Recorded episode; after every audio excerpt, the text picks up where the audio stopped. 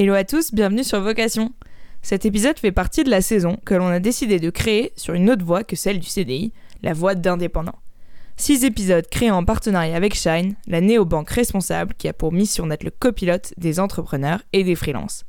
Tu découvriras cinq témoignages de youtubeurs à illustrateurs, en passant par copywriters ou producteurs de documentaires. Et un épisode plus pratico-pratique pour t'inspirer, mais aussi t'aider à te lancer. On connaissait Shine pour l'accompagnement qu'ils proposent à leurs clients, la richesse de leur contenu, ou même pour leur culture d'entreprise. Alors quand on a commencé à créer cette saison, on a voulu travailler avec eux. Shine, en plus d'être ta banque, c'est un outil tout en un. Outil de facturation, aide à la compta, rappel pour ne rater aucune échéance administrative, notamment l'URSSAF ou les impôts, ou mettre de côté chaque mois pour couvrir tes charges. Pour répondre à toutes les questions que tu te poses sur l'administratif en tant qu'indépendant, leurs contenus sont de véritables mines d'or. Et si jamais tu ne trouves vraiment pas la bonne info, les experts sont disponibles 7 jours sur 7 pour te répondre.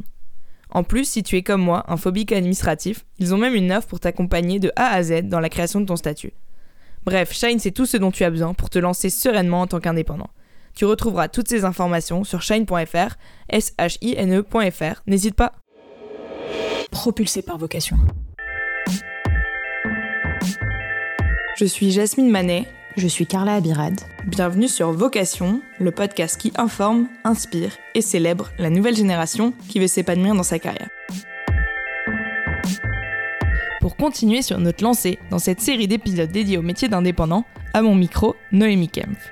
Certains d'entre vous connaissez peut-être The Storyline, son média qui édite un podcast et une newsletter bimensuelle, et de nombreuses autres sources dédiées au storytelling et au branding. Mais Noémie, on a mis du temps pour en arriver là. Aujourd'hui, deux ans après s'être lancée en tant que freelance, Noémie partage son temps entre son activité d'indépendant, en tant que content et brand strategist, et ses projets personnels comme The Storyline. Pourtant, pendant ses études, et même au début de sa vie active, Noémie était loin d'imaginer cette vie-là.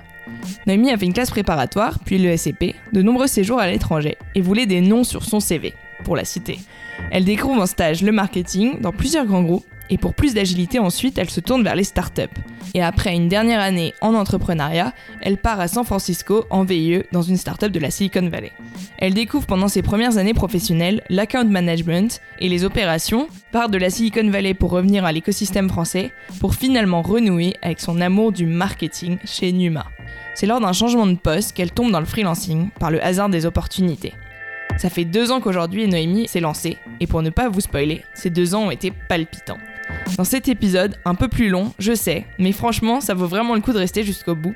On a parlé de son parcours et de la déconstruction des idées préconçues que l'on a en école, du marketing et du branding, des métiers passionnants qui en font partie, de la découverte du freelancing, un statut qui ne lui donnait vraiment pas envie à l'origine, de l'importance d'investir dans son capital personnel, d'avoir ses projets, pour avoir plus de valeur que par son temps ou par son employeur, et de tellement d'autres sujets que je vous invite à découvrir juste après. Tant pour la découverte du métier de Noémie, de son parcours ou de ses conseils, cet épisode m'a vraiment marqué, alors merci Noémie si tu m'écoutes. J'espère que ça vous plaira. Bonne écoute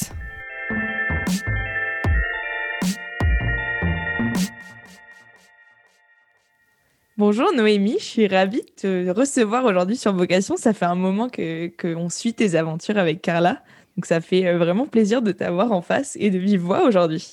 Merci Jasmine, plaisir partagé. Alors, pour commencer, je vais te poser une petite question préliminaire qu'on pose à chaque fois. Qu'est-ce que tu rêvais de faire quand tu étais enfant? Je rêvais de faire un métier qui n'existait pas vraiment, mais je trouvais que c'était OK. Je voulais être euh, journaliste, photographe, océanographe, biologiste marine. Gros programme. Un, vrai métier, hein. très compliqué, mais bah, du coup, ça, vient, ça explique sûrement ton amour de la mer. Du coup, tu peux m'en dire un peu plus Ouais, bien sûr. Alors, je suis pas du tout originaire. Euh, du, du, bord de la mer, je suis alsacienne, donc euh, je ne sais pas trop pourquoi, mais j'ai toujours adoré euh, l'océan, j'ai toujours adoré être sous l'eau et, j'ai commencé à faire beaucoup de plongée euh, à 13 ans quand j'étais toute petite et, j'en fais toujours énormément et du coup j'ai un, gros attachement à, tout ce qui est euh, tout ce qui est univers euh, maritime et un peu à la navigation aussi et, et quand j'étais petite j'avais vraiment envie en fait de passer tout mon temps sous l'eau ça me paraissait être une bonne une bonne carrière. Mais c'était pas c'était pas la vie de mes parents. Et donc, pour, euh, je suppose que tes parents ont quand même influencé tes choix après, pour me raconter un peu ton parcours, euh, tu vois, du lycée, ton choix d'études, etc. Le début un peu de ton parcours académique euh, jusqu'à ton école. Que tu peux me raconter ça Bien sûr, bien sûr. Euh, bah, du coup, oui, en effet, euh, mes, mes, appétences euh, à devenir biologiste, océanographe, photographe n'ont pas été extrêmement bien reçues dans ma, dans ma famille. Mais il y avait un autre truc que j'adorais en parallèle de, de, tout ce qui était eau et océan, c'était euh, le voyage. Euh, j'ai beaucoup voyagé quand j'étais petite parce que mes parents étaient profs et donc du coup on avait beaucoup de, de chance, on pouvait partir euh, tous les ans et, et, on voyageait un peu partout en Europe, dans le Maghreb. donc j'ai beaucoup voyagé et j'ai toujours une passion pour la découverte de nouvelles cultures. Ça fait un peu cliché de dire ça, mais c'est vrai. euh, et du coup, euh, bah, en fait, je me suis dit, OK, euh, plan bis, euh, euh, je vais faire du commerce international, comme ça, je vais pouvoir voyager. Et paraît-il, dans le commerce international, il y a un peu plus de débouchés que dans la recherche et qu'au CNRS. et du coup, en termes d'études, j'ai fait toute ma scolarité en Alsace, dans, un, dans le même collège-lycée. C'était le collège-lycée épiscopal de Zlisheim, qui est une petite bourgade un peu perdue que personne ne connaîtra si vous le connaissez, faites-moi signe. Ce serait cool. Euh, à côté de Mulhouse, en Alsace, dans le, dans le Haut-Rhin. Et ensuite, euh, à la fin de, bah, du lycée, j'étais euh, sur, cette, sur cette idée commerce international. Donc, donc j'ai regardé, j'ai regardé quelles étaient mes options. Et puis la, la plus classique semblait être de faire une classe préparatoire. Du coup, j'ai fait deux ans de classe préparatoire scientifique à Saint-Jean-de-Douai, dans le Nord. Et euh, à la fin, à l'issue de, ces deux années de, prépa, bah, j'ai intégré euh, le SCP Europe. Non, c'est plus le SCP Europe, c'est le SCP Business School, paraît-il.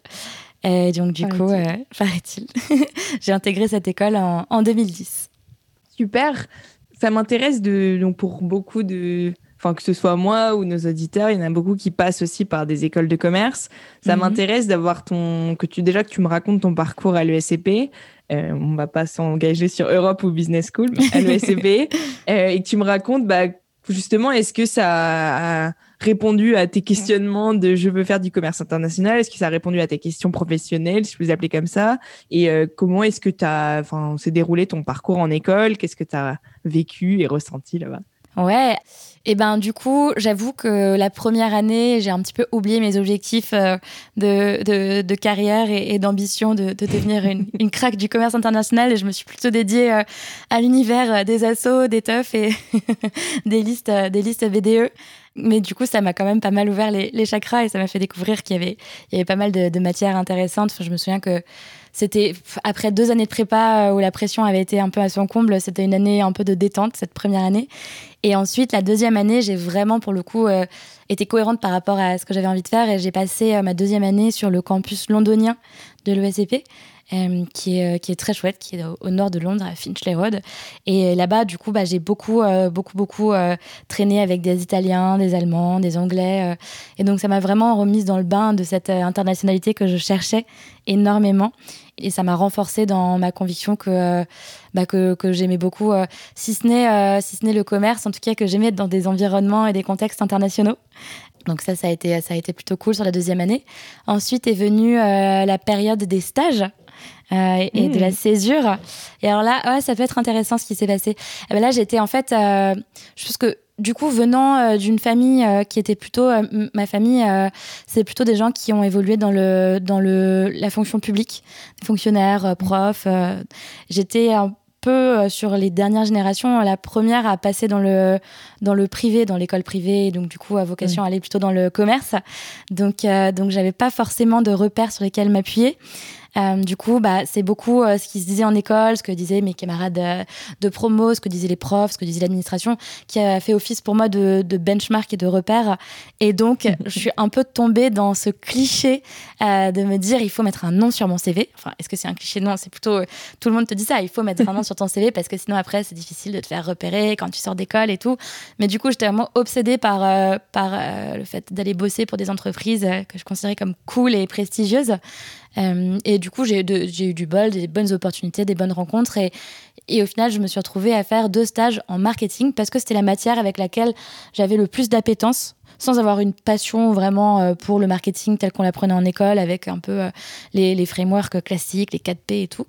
mais j'avais envie plutôt d'être dans le marketing. Et il s'avère que j'ai fait deux stages de césure de six mois chacun. Le premier en tant qu'assistante chef de produit chez Canal+, dans le département euh, sur les chaînes Canal. Et euh, le deuxième, chez L'Oréal, en tant qu'assistante chef de produit également, dans la division Lascade qui, qui met qui met sur le marché des produits grand public. moi, j'étais sur les parfums, donc je ne sais pas si aux jeunes, Daniel Echter, ça vous parle, c'est les parfums qu'on achetait au, super au supermarché quand on était, quand on était petit. et donc moi, j'étais assistante chef de produit sur cette gamme de, de produits-là. Je suis curieuse de savoir comment c'est articuler ta vision du marketing, euh, bah, la vision que tu avais euh, en cours et que, mm. qui a fait que tu t'es dit bah, ça peut être un métier, enfin en tout cas une petite branche qui me plaît et je vais le faire dans un nom prestigieux. Euh, comment une fois en stage, en plus tu as fait deux stages enfin à peu près du même poste, même si dans deux structures et deux secteurs complètement différents. Comment est-ce que ça s'est articulé Est-ce que tu as appliqué ce que tu vu en cours et qu'est-ce que tu as découvert? Est-ce que ça a justement renforcé ton amour ou est-ce que ça s'est passé différemment? Il y a quelques notions qui m'ont été utiles, mais très honnêtement, la, principale partie de mon apprentissage, elle s'est faite sur, euh, sur le tas en pratiquant, en faisant, euh, en, ayant euh, des coups de pression de la part de mes managers qui me disaient Bon, bah, Noémie, pour demain, il faut que tu fasses ça. Euh, tu me fais une analyse concurrentielle sur euh, truc. Et j'étais genre, c'est quoi une analyse concurrentielle? Du coup, j'avais tapé sur Google, ok, analyse concurrentielle, il y a quoi dedans? Ok, bon, bah, le lendemain, je rendais un PowerPoint tremblante et c'était genre, ok, merci, je regarderai ça dans une semaine. Donc, c'était un peu principalement au fur et à mesure et en pratiquant. Après, il y a des notions du marketing que j'avais trouvé intéressantes en cours qui m'ont été utiles, qui étaient bah, tout ce qui était analyse de marché, segmentation. Euh, compréhension des comportements et des attentes des consommateurs. Ça, c'était des trucs qui, pour le coup, c'est un peu ça qui m'a fait envie dans le marketing. Je pense c'était de se dire, je mets à la place de la marque et de l'entreprise qui a un produit, qui a une proposition de valeur, et j'essaie de faire en sorte que la proposition de valeur atteigne la bonne audience au bon moment, sur le bon canal. C'était mm. peut-être pas formulé comme ça à l'époque, c'est comme ça qu'on formule un peu euh, la définition du marketing aujourd'hui, mais c'était vraiment cette notion-là qui, qui m'attirait.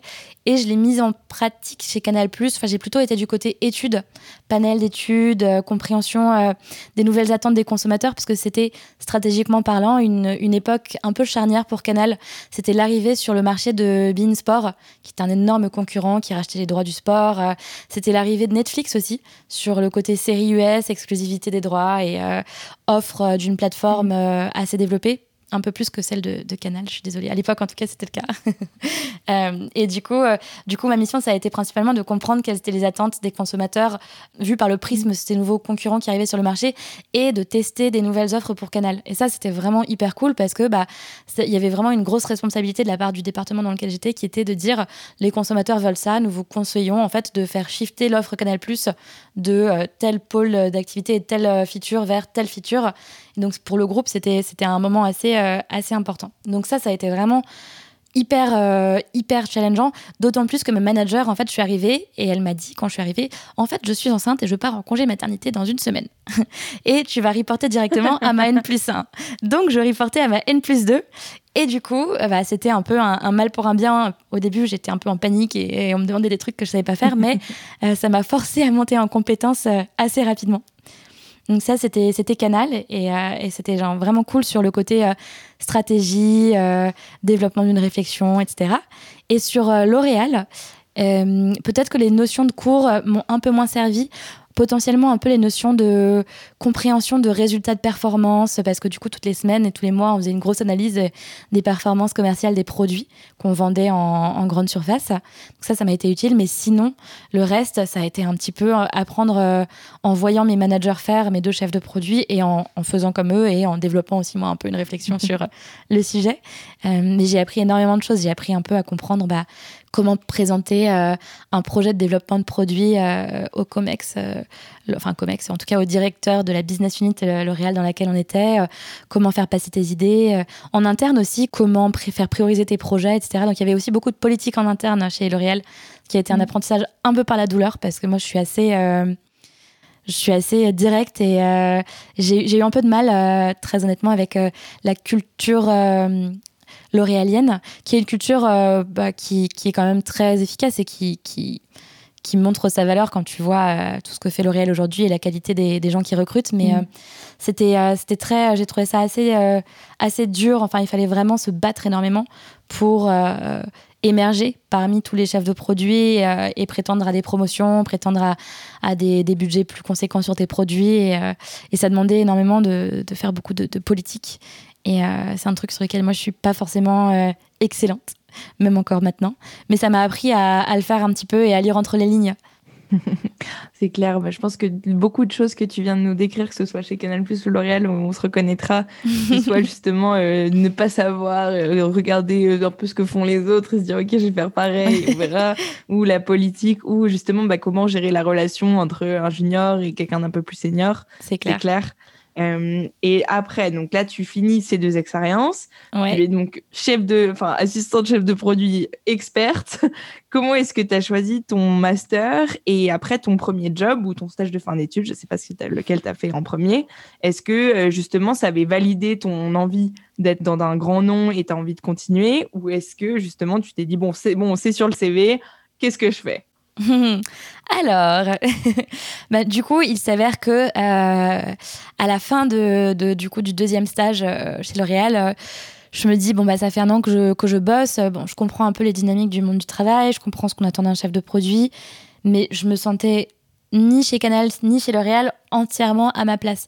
Même si, bien sûr, j'ai appris énormément de choses, j'ai rencontré des gens euh, brillants, des co-stagiaires avec qui je suis encore euh, pote aujourd'hui. Euh, enfin, je, quoi qu'il, je, je, sentais qu'il manquait un truc et que professionnellement parlant, dans les tâches que je faisais, l'utilité que je pouvais ressentir vis-à-vis de, mes responsabilités, il y avait un, un truc qui manquait ou, en tout cas je me voyais pas passer 20 ans euh, dans une boîte à faire ça quoi.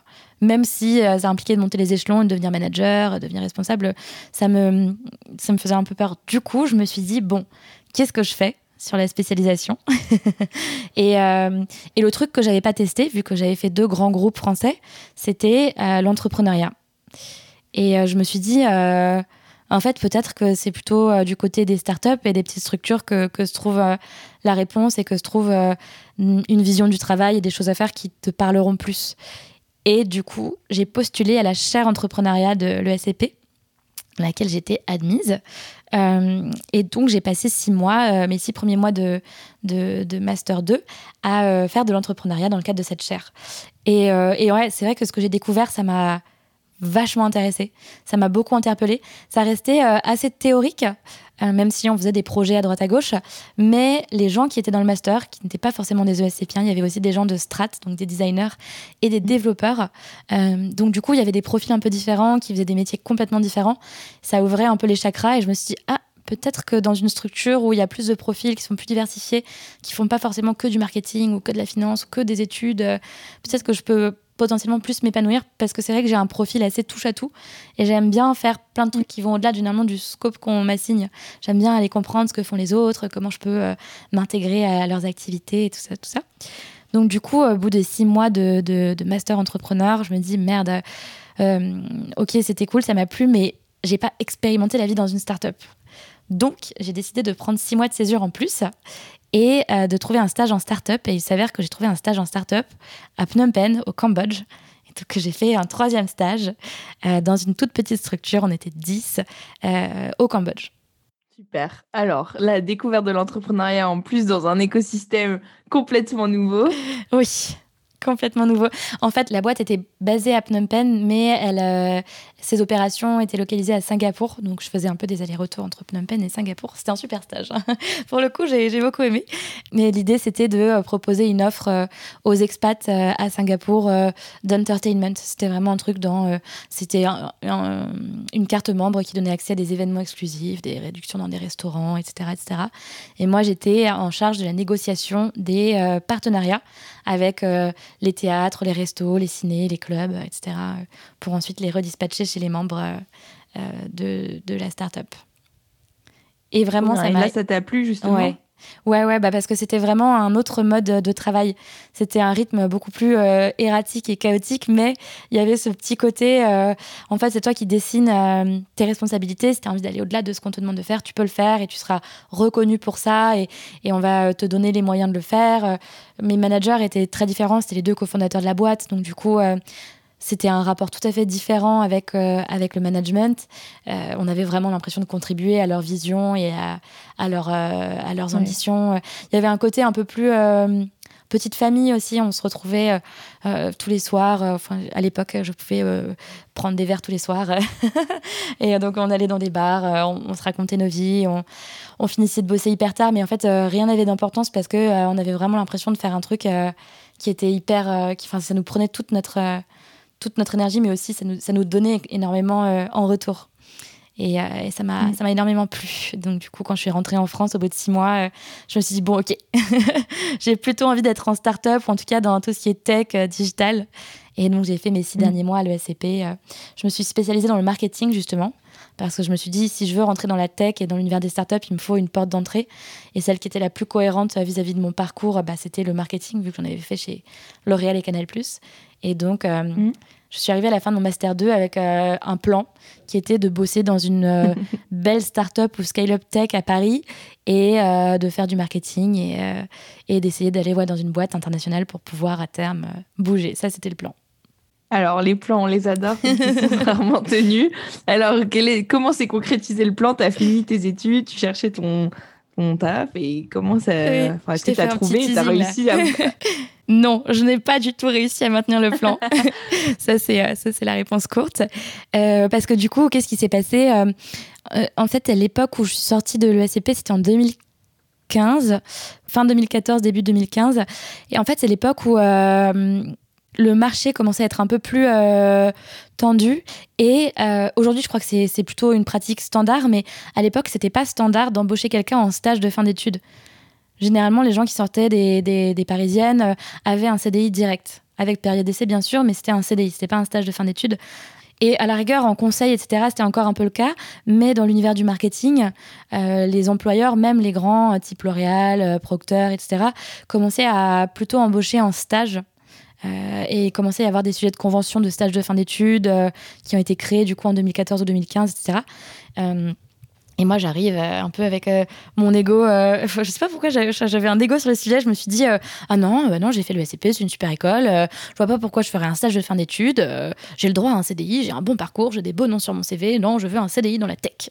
voilà. Alors, donc du coup, je commence à regarder tous les sites Google, Facebook, Amazon, Spotify, tout ça, tout ça. J'envoie des CV à l'appel. Franchement, j'envoie une centaine de CV dans toutes ces boîtes un peu digitales que je trouvais super sexy parce que j'avais encore envie d'aller bosser dans une boîte euh, qui était un peu prestigieuse, toujours pour, euh, pour cette histoire de CV. Et j'envoie mes candidatures et franchement, euh, au bout de, je sais pas, une à deux, semaines, je commence à avoir les réponses et je me suis pris que des refus. Que des refus. Ah oui. Alors autant dire que mon ego a été légèrement blessé. oui. Je pense parce qu'en fait, c'était des CDI et du coup, ça demandait un peu d'expérience, mais je considérais que j'avais un peu l'expérience de mon stage. Mais également, en fait, j'avais une expérience du marketing très retail et très, euh, très décorrélée de l'univers digital. J'avais pas fait de marketing digital, je savais pas vraiment ce que c'était. Et donc, du coup, en, gros, j'avais pas le profil. Mais dans ma tête, si. Mais en réalité, non. et du coup, euh, du coup ça, ça, fait quand même un, gros coup quand tu te prends euh, des bâches comme ça. Donc, je me souviens que j'ai passé une petite semaine prostrée chez moi à, questionner mon existence et mes choix de vie. et, euh, et, du coup, je me suis dit, bon, bah, tant pis, en fait, c'est. C'est pas grave, le sujet c'est surtout le, CDI. Euh, il faut, faut, simplement que je me que je me que j'accepte le fait qu'il va me falloir un, stage de fin d'études. Et donc, je me connecte sur l'intranet de l'ESCP.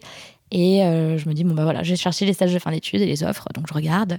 Et puis, en fait, le premier truc que je vois, c'est une offre à San Francisco. Et j'étais là, genre quoi? Qu'est-ce que c'est que ça? Je clique. Et il s'avère que je connaissais la personne euh, qui avait publié l'offre d'emploi, qui était une copine d'HEC, euh, de la même promo que moi. Et il s'avère que l'offre, c'était un VIE à San Francisco. Donc, euh, je postule, je lui envoie un petit message à côté, parce qu'elle avait exactement le même profil que moi. Elle avait fait pendant sa césure L'Oréal, enfin en BETC sur L'Oréal, et Canal+. Euh, non, je dis des bêtises. BETC sur le client Canal Plus et L'Oréal. Donc, elle avait aussi fait du marketing sur des boîtes qui n'étaient pas tech. Et là, elle se retrouvait euh, account manager dans une start-up euh, dans la Silicon Valley. Donc, je lui envoie un message. Je lui dis Mais comment t'as fait en fait Qu'est-ce qui s'est passé? Elle me fait Ah, bah en fait. Le profil, c'est pas hyper important pour cette boîte-là, c'est plutôt ce que tu as fait, tu as des brouillardises, etc., etc. donc, si tu veux, bah là, on a vu que tu candidatais, tu vas rentrer dans les process, je t'arrange le premier entretien et, puis on voit où ça t'amène, quoi. Et elle me raconte un petit peu, elle, comment elle a, comment elle a shifté vers la, tech et le digital. Et, et donc, du coup, je, me retrouve à postuler pour un job de count manager, donc qui n'est pas grand chose à voir avec le marketing, dans une start-up à, à San Francisco. Enfin, à Palo Alto, pour être précise, à côté de San Francisco. Et euh, de fil en aiguille, euh, d'entretien en entretien, de process en process, euh, déjà, je me prends d'intérêt pour le métier de account manager que je trouve assez cool, qui consiste du coup à gérer le portefeuille de clients et à renégocier les contrats et à s'assurer que tout roule, que tu maximises la valeur du produit que le client utilise. Et, en fait, je m'entends super bien avec l'équipe. Pour une raison que j'ignore, il, m'aime bien. Peut-être que je dis pas trop de bêtises pendant les entretiens d'embauche. Et donc, du coup, bah, je finis le process et j'ai une offre. Donc, euh, je pars avec mon sac à dos. Enfin, non, ma grosse valise de 30 kilos en vrai, parce que je ne sais, je voyage pas très léger. Alors, je pars avec ma grosse valise à San Francisco euh, pour un VIE d'un an en, en, début 2015. Trop canon, ouais. déjà, tu as déjà beaucoup voyagé pendant, pendant tes études entre le Cambodge, Londres, et San Francisco. En plus, là, sur un métier différent. Donc, tu avais le côté international, le, euh, la tech, donc moins le marketing, mais tu, enfin, je suppose que les équipes, ça te permettait de voir aussi ce que font les autres. Complètement. Euh, donc là, déjà, comment ça s'est passé de vivre dans la Silicon Valley à cette époque, époque-là? Je pose un hmm. peu l'âge de l'âge euh, grandiose. ouais, bah, et du coup, oui, pour rebondir sur ce que tu disais, c'est vrai que j'ai fait beaucoup de voyages et je pense que j'avais toujours un peu dans le coin de ma tête, j'ai envie de voyager, j'ai envie d'être dans des équipes multiculturelles et tout, donc ça, c'était assez cohérent. C'est un des seuls trucs cohérents que j'ai fait en école, je pense, dans mes choix de, de job et de stage. donc je m'accrochais à ça. Et, euh, et, du coup, San Francisco, bah, euh, bah, c'était, c'était une vie de dingue, hein, professionnellement et personnellement parlant. En effet, je me souviens que j'ai eu ce que tout le monde appelle là-bas la honeymoon phase donc la phase de lune de miel avec San Francisco, où tu arrives et t'es juste fan de tout et de tout le monde. J'étais vraiment en mode groupie pendant 2-3 mois. Genre, à chaque fois que j'allais en soirée, tu sais, tu rencontres que des gens euh, qui sont euh, deep tech engineers chez Google X euh, ou SpaceX. genre, ils font des trucs super secrets, super cool. et du coup, toi, t'es là, ah, trop bien, dis-moi plus, j'adore. et, et, tu te sens trop à la fois un petit peu intimidé, mais aussi tu dis bah j'en fais partie parce que j'y suis aussi et moi aussi je bosse dans la tech. Et euh, il y a ce côté un petit peu euh, émulation collective euh, où les gens sont, sont, tous quand même, il faut le dire, vraiment businessment parlant, ça n'a pas de sens, professionnellement parlant, sont quand même très très intelligents, assez brillants et plutôt ouverts. Il y a beaucoup de profils internationaux, donc c'est un petit melting pot euh, assez, euh, assez, enfin, assez incroyable. Euh, professionnellement mm. parlant, du coup, c'est vrai qu'il y a des entreprises pionnières dans leur discipline qui créent de nouveaux jobs, de nouveaux modèles économiques ou organisationnels. Donc, tu es un peu en amont de toutes ces phases qui arrivent en France quelques années plus tard. Et, et tu, du coup, tu as une courbe de progression incroyable et les Américains sont quand même assez exigeants, je pense. Enfin, moi, du coup, ma manager était, c'était la VP Account Management, elle était américaine et, et du coup, ma première expérience du travail euh, hors stage, ça a été euh, à l'américaine et, c'était. Euh, d'abord, ça a été dans la douleur d'ailleurs, mais c'est vraiment, ça t'apprend une discipline de malade et une réactivité énorme et d'être hyper carré, de tout documenter, de répondre à chaque mail dans les deux heures maximum, même si c'est pour dire que tu as bien reçu le mail et que tu répondras dans cinq heures. enfin, plein de trucs comme ça. Et, ça a énormément. ouais, c'est des, malades. Hein. Franchement, les Américains, ils sont fous. Euh, mais, euh, mais du coup, ils ont des, un mode de fonctionnement super efficace. Quoi. Tu limites les calls à 15 minutes. Euh, ça, c'était trop bien. Franchement, la France, parfois, je me dis, punaise, on fait des calls de 1 heure et demie, c'est chiant. mais du coup, c'était vraiment une, école de malades professionnellement parlant. Et, et personnellement parlant, bah, franchement, je me suis fait super plaisir. J'ai découvert un peu bah, tous les festivals, le, le, milieu créatif de la Silicon, enfin, en marge de la Silicon Valley, etc. etc. Et donc les, premiers mois ont été un peu un, rêve éveillé, honnêtement. Je pense que j'exagère à peine. Euh, c'était vraiment très cool. Mais je pense qu'il y a toujours un moment où, euh, bah, comme tout, hein, la, lune de miel, elle s'arrête. C'est comme un couple. Euh, tu finis par voir les défauts de l'autre et tu finis par voir les défauts de San Francisco. Il y a quand même des choses que tu peux reprocher à SF qui sont bah, le manque de, de, diversité en termes de Enfin, la ville appartient vraiment aux travailleurs tech et tout est devenu tellement cher que bah, les, les travailleurs essentiels sont repoussés en marge de la vie. Il y a quand même énormément de pauvreté. Il y a beaucoup de gens dans la rue, dans des états pas forcément vraiment enfin difficile à, soutenir, surtout quand tu arrives et que tu n'es pas habitué, entre guillemets.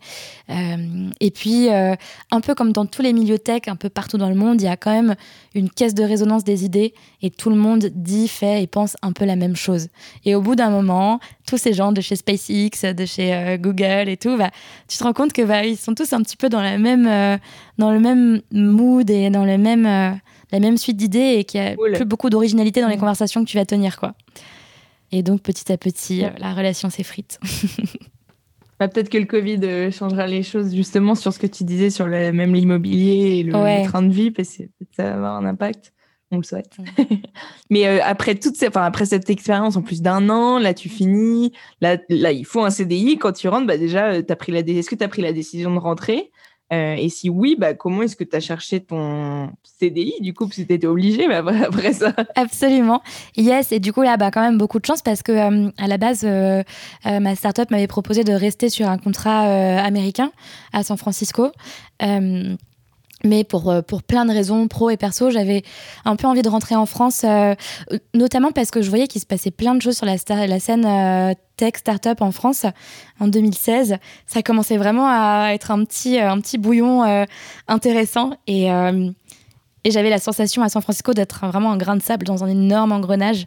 Enfin, c'est extrêmement difficile. Il faut quand même être quelqu'un de, globalement très brillant pour, euh, pour, pour se démarquer et pour, pour faire carrière dans la Silicon Valley.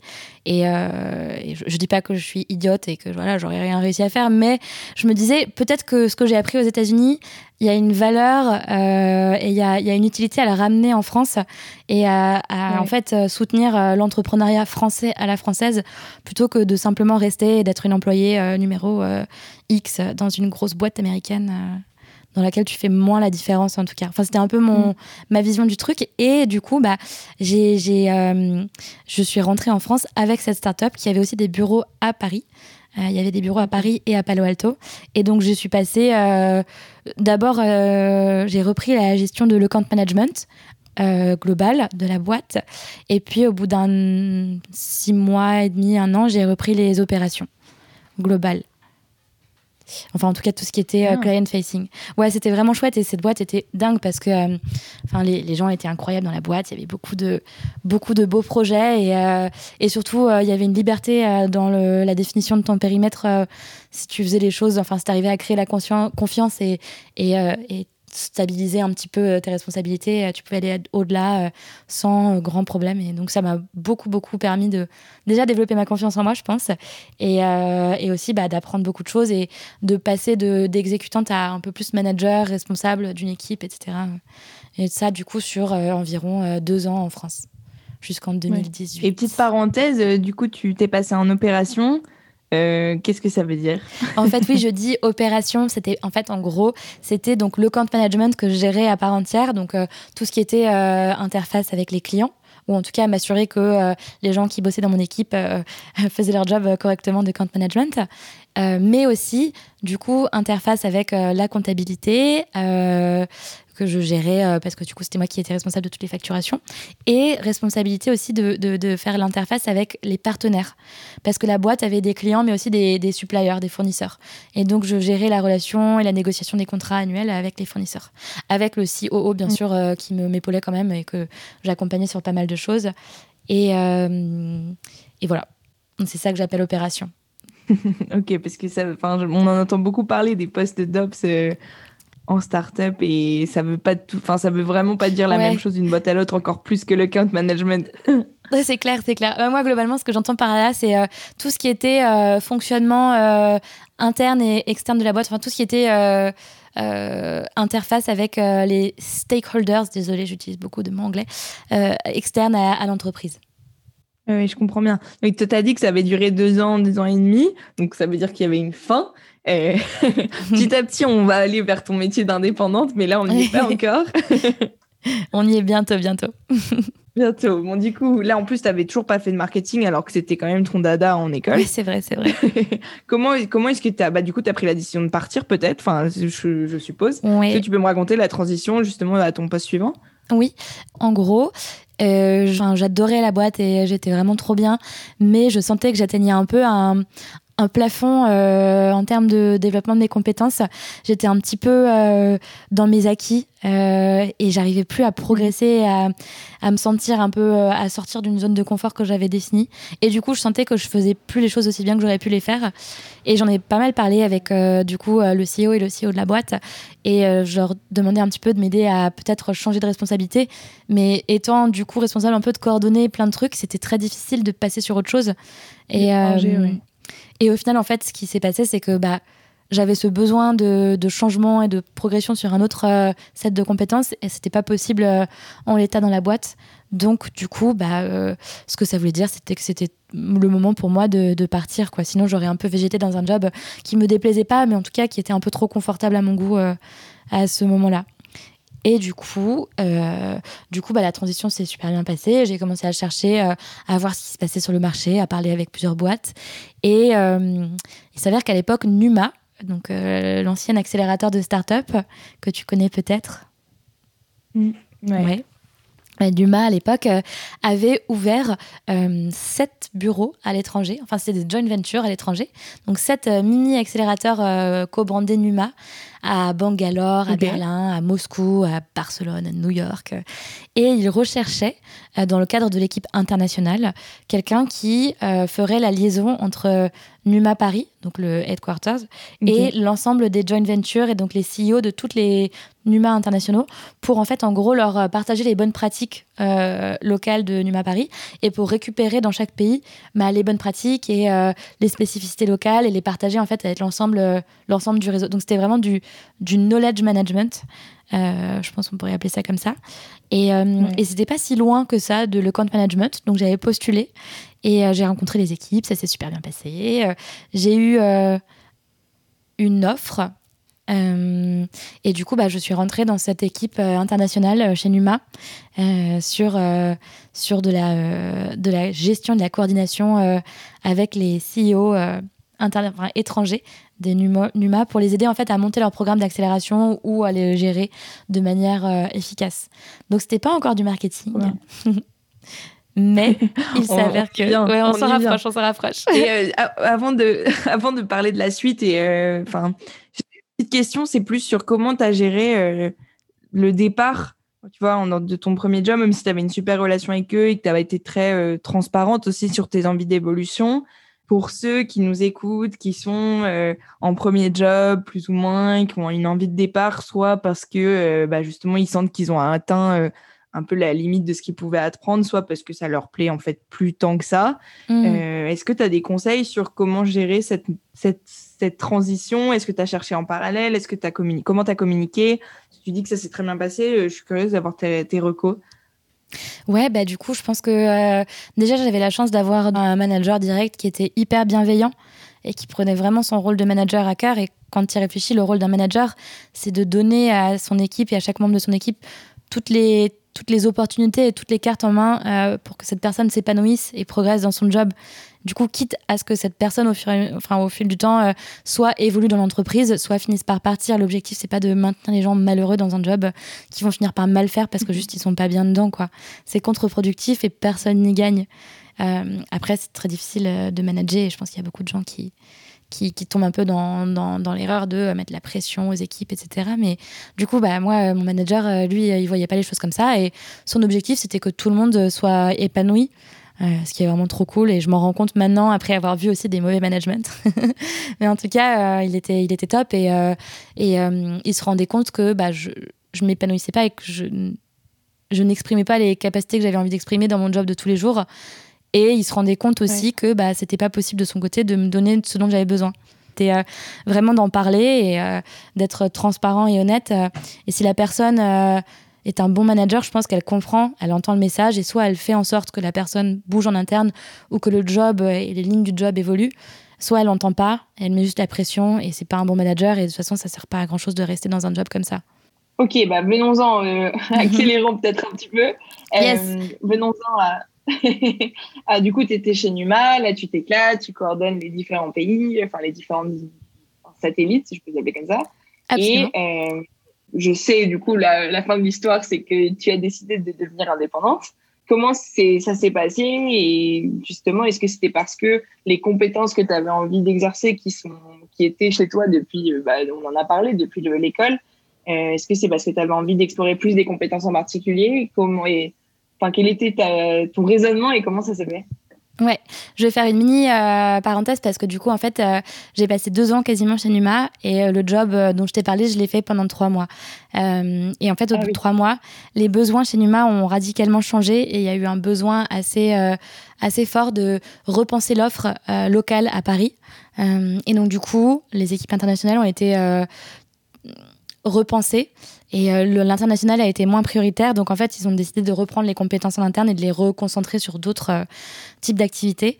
Et euh, moi, j'avais de l'expérience en marketing et en, gestion opérationnelle et un peu strat.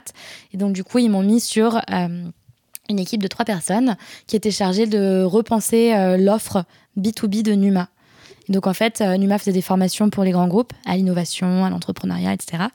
Et l'idée, c'était de comprendre comment standardiser ces formations, comment les packager et comment euh, repenser le positionnement marketing de Numa euh, vis-à-vis de l'audience des DRH euh, du CAC 40 français globalement. Enfin, le CAC 40 français, ça ne, veut rien dire, le CAC 40, point. et du coup, bah, en fait, ça m'a remis dans le marketing à 100%, que j'avais un peu mis de côté pendant quand même quelques années. Euh, et, du coup, bah, pendant, presque un an, on a fait euh, des benchmarks, on a découvert les personas, on les a analysés, on a formé les sales, on a packagé nos nouveaux produits de formation. Euh, et à la fin de cette première année, bah, on s'est retrouvé avec un produit, une offre, une compréhension des personas. Il y avait besoin de structurer l'équipe marketing opérationnelle. Et du coup, j'en ai pris la tête, on était trois. donc j'avais deux personnes qui bossaient avec moi, dont la mission était vraiment de faire rayonner la marque Numa en tant que j'ai pas envie de dire organisme de formation, mais comme entité, en tout cas, de formation euh, dans l'écosystème euh, entrepreneurial. Et j'ai fait aussi ça pendant un an. Et c'est comme ça que j'ai vraiment repris euh, pied dans le marketing et que j'ai vachement élargi ma vision du marketing. C'est là que j'ai un peu compris bah, quelles étaient les notions de inbound marketing, outbound marketing, comment ça marche une équipe marketing, comment tu enregistres des objectifs, comment tu les mesures. Et, et voilà, voilà comment je suis repassée dans le marketing. Et euh, bah, en fait, la conséquence de ce pivot, c'est que Numa a décidé de se concentrer à 100% sur la formation. Et donc euh, bah, d'abandonner l'accélération et l'international officiellement et du coup, euh, bah, la mission de la boîte devenait un petit peu moins euh, proche de moi, euh, ce que j'aimais faire et de ce que j'avais envie de faire, parce que j'aimais beaucoup bosser avec des entrepreneurs et des startups. J'étais un peu moins intéressée à l'idée d'être à 100% sur du marketing vis-à-vis de, DRH, même si c'est une population vraiment intéressante sur laquelle je bosse encore aujourd'hui en, en, tant que free. Mais en tout cas, en, CDI, ça me, ça me plaisait moins. Et j'ai pas pu, pareil, j'ai demandé en interne s'il y avait un autre job que je pouvais occuper. Et il n'y avait pas forcément de possibilités à l'époque. Et, et, du coup, je me suis dit, bon, bah, dans ce cas, ça veut dire, euh, encore une fois, c'est vraiment le pattern que j'ai dans les CDI. Euh, bah, ok, ça, mes ambitions de développement personnel et professionnel ne, peuvent pas être nourries ici. Donc, euh, c'est le moment de se dire au revoir. Et c'est toujours bien accepté par et bien accueilli par l'employeur, je trouve. Oui, c'est clair, il faut juste savoir le justifier. Donc là, c'est le moment où tu es devenue indépendante, si je ne me trompe pas. Ah oui. ça y est, on y arrive. la constante dans toutes ces expériences, c'est que tu as appris ce qu'il y avait à apprendre, tu as beaucoup progressé, tu t'es lié de relations professionnelles avec ton, tes, managers, tes équipes, etc. Tu fais le max de ce que tu peux faire, tu apprends beaucoup. Et puis là, les, soit l'organisation change, soit les priorités changent, soit euh, toi, tu as envie d'autre chose. Euh, là, tu deviens du coup indépendante. Donc là, tu as le, le luxe de pouvoir choisir ce que tu as envie de faire. Euh, les compétences où tu veux toi-même te développer et tu peux en vouloir à personne s'il n'y a pas la place pour toi parce que c'est toi qui choisis. Comment tu as choisi bah, ce que tu allais faire en tant qu'indépendante et pourquoi aussi tu n'as pas choisi de chercher un nouveau poste euh, ailleurs? En fait, j'ai pas trop choisi. J'aime bien euh, dire aux gens que je suis un peu devenue freelance par hasard. et du coup, alors pour te donner le, cadre, c'est une très bonne question et super intéressant. Et, je, vais, je vais essayer de, de, répondre de manière concise. Mais en gros, quand j'étais chez Numa, en tant que responsable marketing, euh, ça m'arrivait aussi d'aider les startups de temps en temps euh, qui étaient accélérées. Euh, notamment une en particulier qui était au rez-de-chaussée de Numa, qui faisait de la formation en réalité virtuelle. et j'avais un, lien très particulier avec eux et je les aidais énormément dans le développement de leur stratégie marketing. et donc, du coup, j'étais manager chez Numa, mais chez eux, j'étais un peu exec opérationnel. Ça me permettait aussi de tester des trucs et tout. Et je faisais un truc que je faisais pas du tout ou pas trop pour Numa, c'était que j'écrivais pas mal des articles. Truc que j'avais jamais vraiment fait dans aucun de mes jobs, mais j'avais toujours bien aimé écrire. Et, et cette startup, en l'occurrence, c'était dithyrambique, etc. Ah, t'as une plume, c'est cool.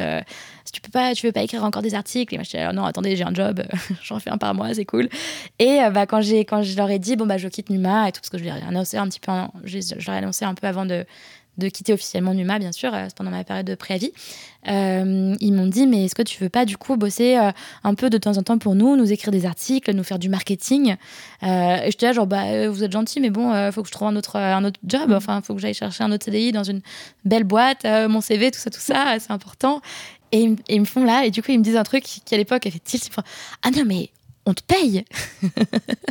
et du coup, je tiens genre, ah, ça change d'accord. La vénale. Non, mais du coup, je me disais, ah, mais dingue, ils vont me payer pour que je fasse un truc que je kiffe faire et que concrètement, je faisais un peu pro bono pour eux parce que dans le cadre de mon salariat, bah, je le faisais euh, gratos, quoi. Et j'étais là, genre, dingue. Donc, ok. Donc, je me dis, euh, trop bien. Donc, euh, donc pendant cette période de préavis, j'écris un, un, ou deux articles et je commence à je commence à, me faire. Euh, donc, je crée ma micro-entreprise, euh, je leur rends les articles. Euh, eux, ils sont là, genre, ah, trop bien, trop bien, on veut plus de trucs, on veut plus de trucs. J'essaie de comprendre comment je peux pricer un article. Alors, au début, en plus, je fais des trucs n'importe quoi. Je faisais pricing au mot, ce qui est une, manière très old school de faire que plus personne ne fait. Mais bon, bref. donc, donc, voilà, je fais ça. Et puis, je me dis, ah, mais c'est cool, j'ai reçu de l'argent sur mon compte, j'ai ma micro-entreprise. ça se trouve, parce que là, j'ai vendu à des gens qui me connaissent, mais ça se trouve, je peux vendre à des gens que je connais pas. Et du coup, je me dis, je vais faire un test sur Malte.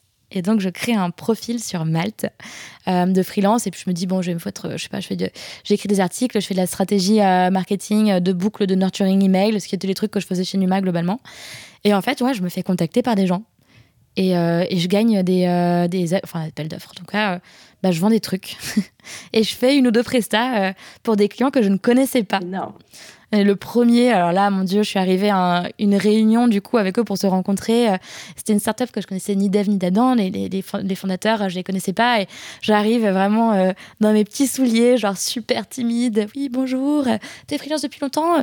Oh, ça va, euh, quelques temps. Je n'osais pas dire que j'étais, genre, même pas que j'étais en CDI encore. Enfin, j'avais le droit d'être, d'être humain, encouragé le fait de faire des side projects et tout. Mais, mais du coup, du coup, c'était, c'était un peu, c'était chaotique, quoi, les premiers, les premiers trucs. Mais bon, euh, je fais des missions, j'ai des bons retours, euh, parfois des retours un peu mitigés. Euh, j'apprends et je me dis, mais en fait, c'est super chouette. Donc ça, du coup, sur les trois mois de, de fin, de, de fin de, de, vie chez Numa, entre guillemets. Et, et à la fin des trois mois, je me dis, bah, en fait, c'est assez chouette comme manière de fonctionner. Je, peux choisir des clients. Euh, euh, tu as un rapport assez différent avec ton client parce que du coup, comme tu es presta et qui te paye directement, je pense que ce que tu dis euh, fait un peu plus, euh, un peu plus de poids que potentiellement si tu es euh, dans une relation manager-manager. Enfin, j'avais l'impression d'avoir des dynamiques très différentes et beaucoup plus bienveillantes avec mes clients. et je trouvais ça vraiment chouette. Et, je voyais vraiment la valeur que ça leur apportait directement et tout. Donc, je me suis dit, oh là là, génial. Et alors, bon, ça, je sais pas, je le raconte pas trop, je, te le raconte en exclu parce que c'est pas extrêmement professionnel, mais j'appartenais à la communauté Lyon de The Family. Et du coup, je, je vois sur le Slack de The Family un, mec de Lyon que je ne connaissais pas qui poste Ouais, euh, on est une team de freelance, euh, on part euh, pendant un mois à Copenhague en Thaïlande pour bosser sur un projet et on a besoin d'un dev pour nous aider. on vous offre le billet d'avion et le logement si, vous, si vous venez et que vous nous aidez pendant un mois sur le projet. Et en fait, j'ai pas, j'ai juste, j'ai tout lu sauf le mot on cherche un dev. Et donc j'ai écrit, j'ai écrit à ce mec et je lui ai dit ah ouais salut, euh, bah écoute moi je suis super chaude pour venir et tout, genre euh, voilà ce que je fais. Puis genre 20 minutes après, je lui ai écrit ah je viens de voir qu'en fait t'as besoin d'un dev. Bon bah moi je fais du marketing, euh, je sais pas si ça t'intéresse, mais bon désolé de t'avoir embêté. Et en fait il m'écrit non non mais ça peut être cool. Viens, on prend un verre et en fait on a fait connaissance et je me suis retrouvée embarquée à partir deux semaines plus tard à Copenhague en Thaïlande avec cette team de freelance qui voulait construire un produit qui finalement n'a pas vraiment vu le jour, ou en tout cas qui est encore en pause aujourd'hui. Mais euh, en tout cas, euh, je me suis retrouvée avec 10 freelances dans une maison en Thaïlande à bosser énormément. Tout le monde pense que j'ai rien fait, mais c'est pas vrai. J'ai encore plus bossé qu'en France. je jure que c'est vrai. Et, euh, et, et, et, je me suis rendu compte que c'était la vie que j'avais envie de, de, de, de de creuser quoi que c'était un c'était vraiment ça n'avait rien à voir avec ce que je pensais que c'était le freelancing d'un point de vue mm. euh, définition d'émission pricing etc et que ça donnait une flexibilité dans ton confort de vie et, accès à des gens euh, que j'aurais pas forcément fréquenté dans le cadre de mon CDI euh, Et, ça m'a vraiment, c'était un peu une révélation, quoi. Genre, ça fait dans mon cerveau. et donc, je me suis dit, bon, bah, ok, après le mois en Thaïlande, je me suis dit, ok, là, c'est bon, je le prends au sérieux, là, je crée vraiment une offre, je développe le truc et je me lance. Et dans un an, je refais le bilan et je vois si je veux rester freelance. Ouais, c'est top. Bah, là, tu, tu nous racontes, enfin, j'ai l'impression que c'est un peu un long fleuve, enfin, très tranquille, mais en mode, il n'y a eu que des bonnes nouvelles. et, et, que du coup, ça a fait que tu t'es retrouvé là par hasard et que ça s'est bien passé. Et c'est, est-ce que tu as quand même vécu, bah, tu disais au début, j'étais timide, mais un petit syndrome de l'imposteur, où il y a eu quand même des galères au début pour bah, notamment peut-être au moment de définir ton offre, de savoir exactement bah, que, comment, enfin, le, le, luxe du choix, donc de pouvoir choisir tes clients, tes missions, c'est, c'est trop cool, mais à la fin, est-ce que tu fais vraiment ce que tu as envie de faire ou est-ce que tu te brades un peu, etc. Euh, est-ce que, pour raconter un peu l'envers du décor et que c'est, pas que forcément toujours bien passé, comment as, comment tu, comment ça s'est, t'as navigué un peu ces premiers mois et ces, même cette première année? Ouais, bah, tu, tu, parlais du syndrome de l'imposteur. Euh, je l'ai toujours, toujours en permanence, euh, même encore maintenant. Je l'ai toujours eu tout au long de. Enfin là, je, te pitch ma carrière, je te raconte les trucs, ouais, cool, San Francisco, Phnom Penh et tout. Euh. Mais enfin, bien sûr, à chaque étape, euh, il y a eu des galères sans nom, des échecs, des fails. Enfin, mais il y en a eu des flopés. Hein. Et, et, donc ça, c'était le côté échec et le côté syndrome de l'imposteur. je l'ai tout le temps tout le temps, tout le temps, tout le temps. Même quand tu me proposes d'enregistrer un podcast, je me dis mais pourquoi moi? Qu'est-ce que je peux raconter? Enfin, je, pense qu'en fait après le syndrome de l'imposteur et on est beaucoup à le à l'avoir et j'en parle beaucoup avec les freelances avec qui je collabore, etc. Et je pense que c'est vraiment une euh, une question de de perspective. En fait, c'est vraiment euh, c'est le syndrome de l'imposteur, c'est te dire je ne suis pas à la hauteur et euh, les gens vont s'en rendre compte. Mais en fait, ça se passe que dans ta tête. Et je pense que c'est pas si mal que ça de l'avoir parce que ça veut dire que tu sors de ta zone de confort. Et je pense qu'un truc qui est en filigrane de mon parcours aussi, c'est que euh, à chaque fois que je me suis sentie euh, atteindre un stade où j'étais un peu dans le confort, ou en tout cas euh, je, sentais que je gérais un peu ma barque, j'ai eu un peu le besoin de, de sortir de ça et d'aller vers un truc où je me cassais les dents à nouveau, mais où je pouvais bah, avoir une courbe de progression et d'apprentissage qui était à nouveau, qui partait de, de pas grand chose. quoi. Et du coup, pour moi, en fait, tant que tu tant que es conscient que que c'est positif de te challenger et d'aller dans des endroits où tu sais pas et qu'en fait les gens euh, ils ont une perception extrêmement différente de celle que tu as de toi-même qui ne sont pas dans ta tête et qui n'entendent pas cette petite voix un peu relou qui est là genre mais tu fais de la merde ça ne marchera jamais euh, abandonne ça vaut mieux. Les gens ne l'entendent pas. Donc en fait si tu fais genre au bout d'un moment tu finis par croire ce que ce, que tu ce que tu renvoies au monde quoi et tu, tu te l'appropries et peut-être que c'est le moment euh, de sortir de cette image à nouveau et de tout remettre en question. Oui, c'est ça, exactement. euh, et du coup, pour te parler des galères, ouais, bah c'est vraiment, vraiment euh, apprendre à, à, se dire, enfin, il faut se distancier de ses, ses émotions et de, de ses peurs, mais c'est super difficile. Et moi, c'est à 30 ans que je commence à le faire, tu vois. Là, genre, je dis ça un peu en mode tranquille et tout, mais euh, je suis une boule de nerfs. Et quand mes premiers jobs, j'étais euh, hystérique. Non, hystérique, c'est pas, un, pas un beau mot. Mais j'étais euh, toujours stressée et toujours dans le doute permanent, quoi. Enfin, chez L'Oréal, chez L'Oréal, j'allais pleurer dans les toilettes en secret. je crois que je l'ai jamais dit publiquement, mais voilà, maintenant vous le savez. non, franchement, les doutes, les remises en question, c'est hyper humain. Il y en aura toujours. Et il y aura toujours des gens qui font mieux que toi. En fait, il faut juste que tu acceptes que mm. euh, tu fais de ton mieux. Je suis en train de lire un livre qui s'appelle Les accords Toltec qu'on m'a offert à Noël. Ma cousine me, l'a offert, elle me connaît bien. Et du coup, dans les accords Toltec, il y a euh, euh, fais de ton mieux. Et, voilà, et ça suffit en fait. et je pense que c'est cool tant que tu es conscient que tu, fais les choses bien et, que tu, tu, fais de ton mieux, bah, en fait, ça devrait être satisfaisant. Il faut pas non plus se mettre la pression et être le meilleur dans tous les domaines. Quoi. Mm. Voilà, donc ça, c'était la petite minute philosophie.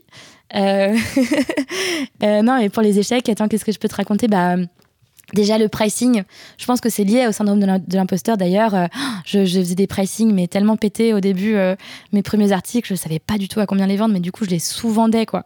Je vendais des trucs, c'était scandaleux. Je, parce que je savais pas. en fait, c'est difficile quand tu passes en freelance de dire quelle est ma valeur. C'est chaud, quoi quelle est ma valeur euh, en termes de, TJM, euh, à combien je vais facturer une journée de travail. Et du coup, bah, ma technique, ça a été un petit peu de, regarder quelles étaient mes ambitions de chiffre d'affaires sur un an, combien de jours je pensais travailler euh, sur cette année. Et donc, du coup, tu divises et ça te fait un TJM objectif. Et puis, de faire un petit peu un benchmark, de regarder à mon niveau de seniorité et d'expérience quels étaient les prix des autres freelances. Et donc, du coup, je me suis un peu positionnée entre, sur une moyenne pas très scientifique entre ces deux, ces deux chiffres-là. Et, et j'ai commencé comme ça. Et, et, et ensuite, je l'ai augmenté graduellement après plusieurs gros accomplissements ou une fois que j'avais mmh. atteint un gros palier avec un client pour la première, première augmentation. Et deuxième augmentation, c'est quand j'ai lancé The Storyline. Mais je t'en parlerai peut-être un peu si on a le temps. Carrément. Euh, et aujourd'hui, donc, je pense qu'on peut parler de tes missions et de comment tu as défini ton offre par le biais de comment tu définis ton métier aujourd'hui. En, plus, du coup, tu as testé pas mal de choses de ce que je comprends. Déjà, ça fait combien de temps que tu es freelance? Ça fait bientôt deux ans. Ah bah, joyeux anniversaire. euh, Merci. et euh, donc là, aujourd'hui, ton métier, enfin ton offre, là, j'arrive sur ton. Bon, je sais pas si tu es, peut-être plus sur Malte, mais si j'arrive sur ton. Je te contacte, j'ai envie de travailler avec toi. Euh, qu'est-ce que tu peux me proposer euh, Comment est-ce que mhm. justement ces deux années, tu as construit tes missions et ce que tu fais au quotidien? Ouais, du coup, là, je vais te pitcher tel que je pitch aujourd'hui et après, je t'expliquerai comment j'y suis arrivée parce que c'est dans l'autre sens. ce que je propose aux marques que j'accompagne, c'est d'une part de réfléchir, si elles ne l'ont pas fait, à leur plateforme de marque. Donc c'est vraiment euh, tout ce qui caractérise l'univers de la marque. C'est le, playbook du marketing euh, qui euh, résume un peu les valeurs, la vision, l'ambition, les personas, la charte graphique, l'identité visuelle, le tone of voice, tout ce qui fait que la marque va être remarquable. donc du coup, ça, je les aide un petit peu dans la définition de, de, cette plateforme de marque qui est une grosse étape, souvent négligée par les startups qui veulent aller vite. Deuxième étape, ça va être de faire une stratégie éditoriale et donc de contenu, donc de comprendre bah, vis-à-vis de ses objectifs, comment est-ce que la marque euh, bah, va vouloir euh, positionner ses prises de parole, de quoi elle veut parler, qu'est-ce qui intéresse son audience. Donc du coup, c'est un peu de définir en termes de stratégie euh, le point de rencontre entre l'audience et les prises de parole de la marque, donc les canaux, les formats, les contenus, etc. Et moi, je fais uniquement du contenu organique, donc de l'inbound marketing. Et troisième brique d'offre, bah, c'est la, la production du contenu. Euh, et donc, du coup, euh, créer des e-books, des livres blancs, des études, euh, des articles et un petit peu de podcast de temps en temps, vu que, en fait, en gros, je, je vends les formats que je maîtrise, donc principalement le format écrit sous plein de, de, modes différents et un peu le format audio. Mm. Donc, ça, c'est les trois trucs que je propose. au début, je proposais que des articles. Mais je me suis rendu compte que souvent, on me passait commande d'articles, mais il n'y avait pas de stratégie derrière. Mes clients ne savaient pas trop pourquoi. Enfin, ils étaient là, genre, pas il nous faut un blog, tout le monde a un blog. Je disais, mais non, c'est pas du tout ça. il faut une stratégie, il faut cadrer, il faut des objectifs, des KPI. Donc c'est comme ça qu'est apparue la brique euh, stratégie éditoriale. Et, euh, et, en faisant les stratégies éditoriales, je me suis rendu compte que parfois, il n'y avait rien euh, sur lequel s'appuyer. Il n'y avait pas de, de, vision, de mission, d'ambition sur lesquelles je pouvais appuyer la, la stratégie éditoriale. Et donc, c'est pour ça que j'ai aussi développé cette brique-là. C'est vraiment en observant des, des, failles et des manquements chez les clients que j'accompagnais. Ok, super intéressant. Et donc là, c'est c'est un peu retracer la chaîne de valeur. En fait, tu es au bout et tu te dis, euh, en fait, euh, enfin tout ça, il y a une raison. Et tu peux même tirer le parallèle avec bah, ta carrière. En fait, tu, peux, tu peux jumper d'un job à un autre, je sais pas qu'ils sont cool et tout, mais tant que tu n'as pas identifié de toi ce qui te drive ou ce qui te motive, et tant que tu te comprends pas et que tu ne t'écoutes pas, tu seras jamais. tu, tu pourras jamais aller au bout de tes aspirations et de, de ton potentiel, je pense. Il faut vraiment euh, aller dans le méta et dans, euh, dans, dans, tout ce qui est aspiration, valeur. Euh, je pense que c'est super important et qu'on ne prend pas, que ce soit du point de vue de l'individu ou de la marque, on ne prend pas assez le temps de le faire, surtout quand on est jeune. Mais c'est normal, il faut trouver sa voie et c'est pas facile quand il y a autant de choix. Et est-ce que ton métier existe? Je suis curieuse, enfin, je, ne pense pas. mais en CDI, est-ce que tu as des homologues qui font ça? Enfin, du coup, c'est peut-être à l'échelle juste d'une boîte? Euh, bah, je pense que en vrai, moi, du coup, je me, je me suis pompeusement euh, attribué le titre de euh, content brand et content stratégiste. Donc oui, oui, ça existe aussi en entreprise. Après, je sais pas s'ils font exactement la même chose que moi. Je pense que le scope est sûrement un peu plus réduit réduit, je ne sais plus parler, réduit, euh, parce que du coup, euh, bah, ça va. Je pense que tout ce qui est plateforme de marque, généralement, quand tu arrives en tant que content manager dans une boîte, la boîte est déjà assez grosse mhm. pour se payer un content manager, donc la plateforme de marque est déjà actée et définie, et t'as pas de, de, marge de manœuvre là-dessus. Mais en tout cas, tout ce qui est stratégie content éditoriale et production de contenu, bien sûr, euh, il y en a beaucoup, et c'est d'ailleurs des gens que j'interviewe dans mon podcast The Storyline toutes les deux semaines. Minute promo. Minute promo, bah, on va en parler. ne t'inquiète pas, j'ai pas oublié.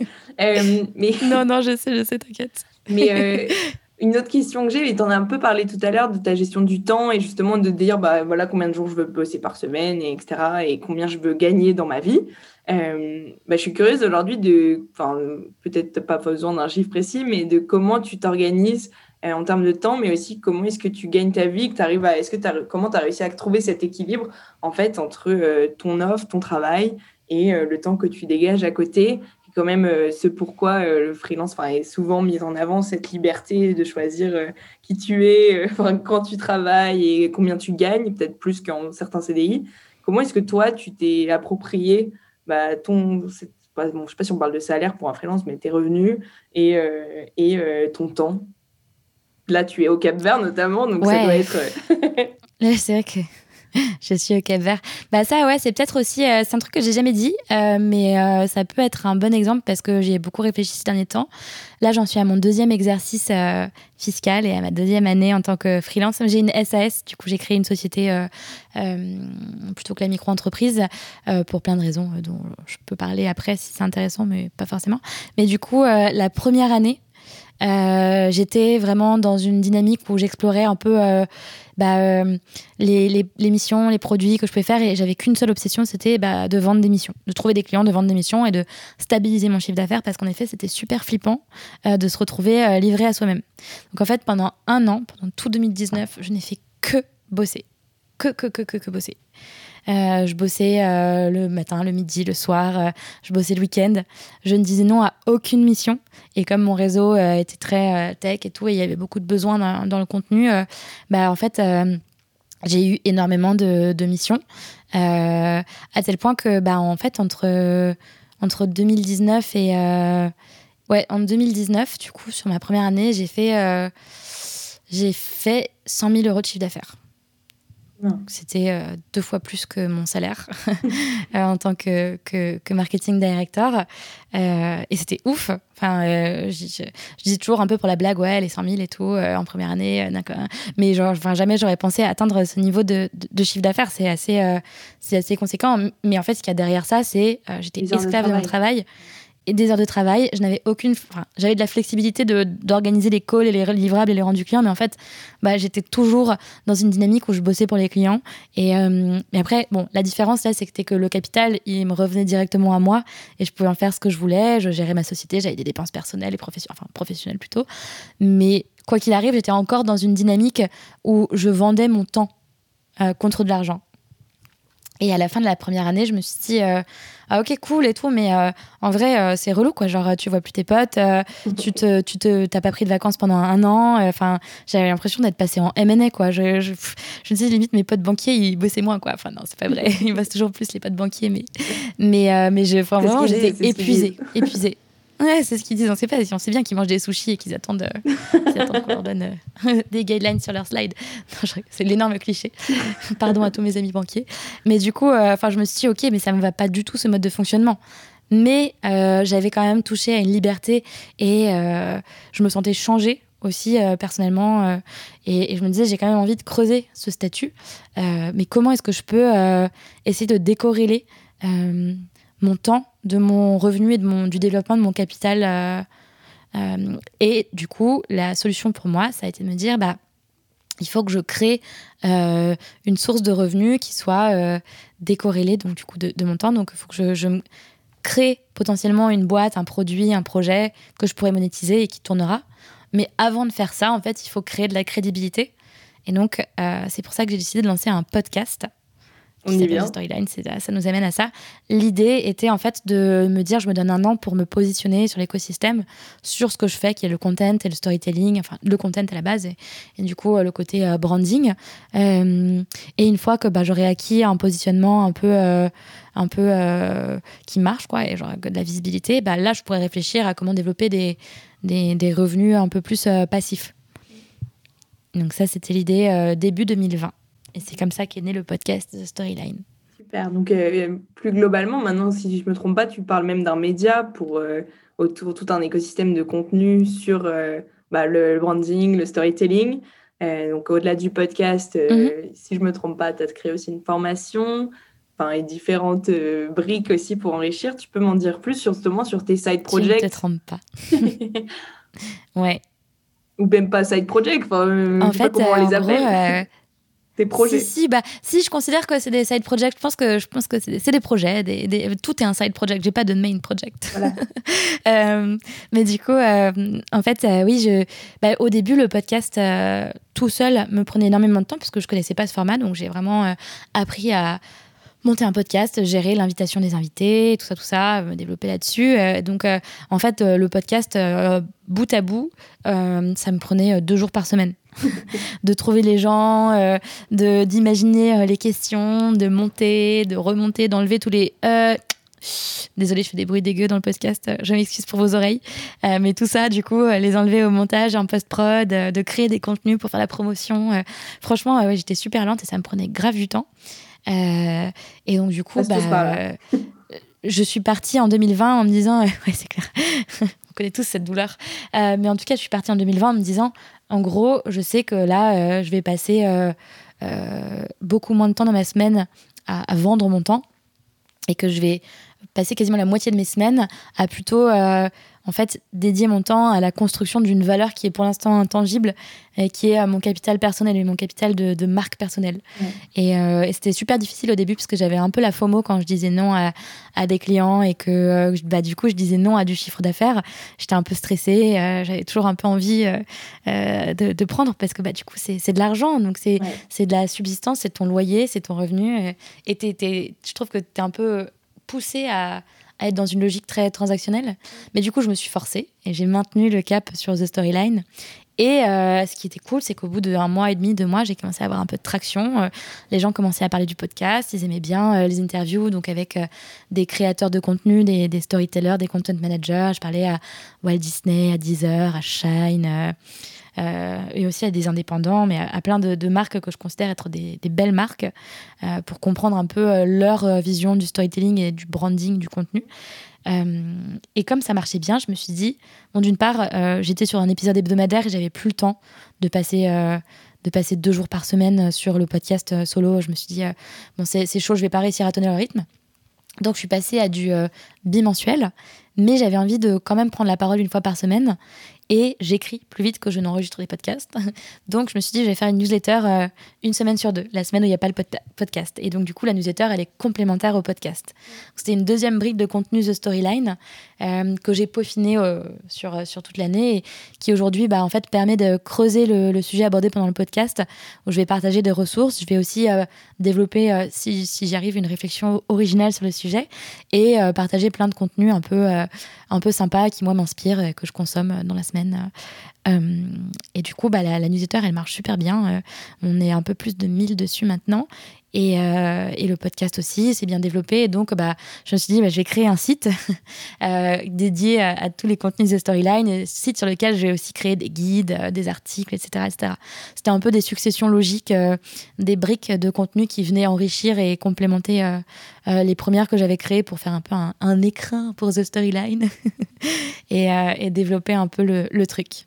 Je pense que c'est un point important de ce que tu dis de j'ai peut-être, enfin sur le court terme, il y avait peut-être moins de valeur apportée, euh, même financière, hein, si vous l'appelez comme ça, euh, pour toi, mais que tu as jugé que c'était mm. important de créer de la légitimité aussi pour euh, structurer, créer un revenu peut-être plus récurrent par la suite. Je pense que c'est un point super important, c'est qu'ils sont un peu de, on parle de personal branding, on déteste ce mot, mais c'est pas grave, de les conseils que tu as donnés. Ouais, mais c'est important d'en faire. Surtout pour des jeunes qui sont peut-être en tout début de parcours ou en mi-parcours, enfin peu importe, à la limite, de pourquoi c'est important parfois d'investir du temps euh, non rémunéré qui est vraiment pour toi euh, et de le penser et comment le penser à plus long terme aussi puisque c'est sympa de lancer plein de projets mais soit tu tires beaucoup de bénéfices puisque c'est ta passion et tu as envie d'en faire euh, as envie de partager ta passion mais parfois c'est aussi dans une dynamique de légitimité de rencontrer du monde et qui peut-être un investissement plus long terme.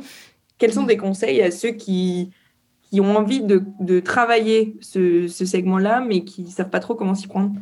Je pense qu'un truc que je réalise maintenant et que j'aurais bien, euh, j'aurais bien aimé réaliser euh, à 20 ans, euh, mais c'est pas grave, hein, jamais trop tard. Mais c'est qu'en fait, aujourd'hui, il y a encore plein de temps. Mais, mais ouais, mais plus tu le sais tôt, plus c'est cool. Donc voilà, un, bon, un bon, je, en tout cas moi, un conseil que je considère comme quali pour pour vous tous. aujourd'hui, la société, elle est faite d'une telle manière que l'homme est exploité par l'homme, ou en tout cas l'homme est exploité par l'entreprise. Et quand tu bosses dans une boîte, ta valeur, ton travail, il bénéficie à l'organisation à laquelle tu appartiens et elle te rémunère en échange d'un salaire. mais tu es remplaçable quoi qu'il arrive. Et tu es potentiellement obsolète euh, euh, au fil du temps parce que les besoins et les skills bah, vont évoluer avec le temps parce que la logique mercantile veut que bah, va, va, dicter ces, évolutions de besoins. Et donc en fait, si tu, si tu n'alloues ton temps et ta valeur que à de l'externe, à une organisation, d'autres humains, bah, tu, tu, perds un peu ton, ton temps, en tout cas, tu, tu, tu à d'autres humains. Non, mais c'est très bien, mais l'exploitation de l'humain par l'humain, c'est quand même un gros sujet. Après, euh, c'est, le monde est fait comme ça, et voilà, il faut l'accepter, il faut aussi essayer d'en tirer parti, mais sans, euh, sans euh, arnaquer les autres, quoi.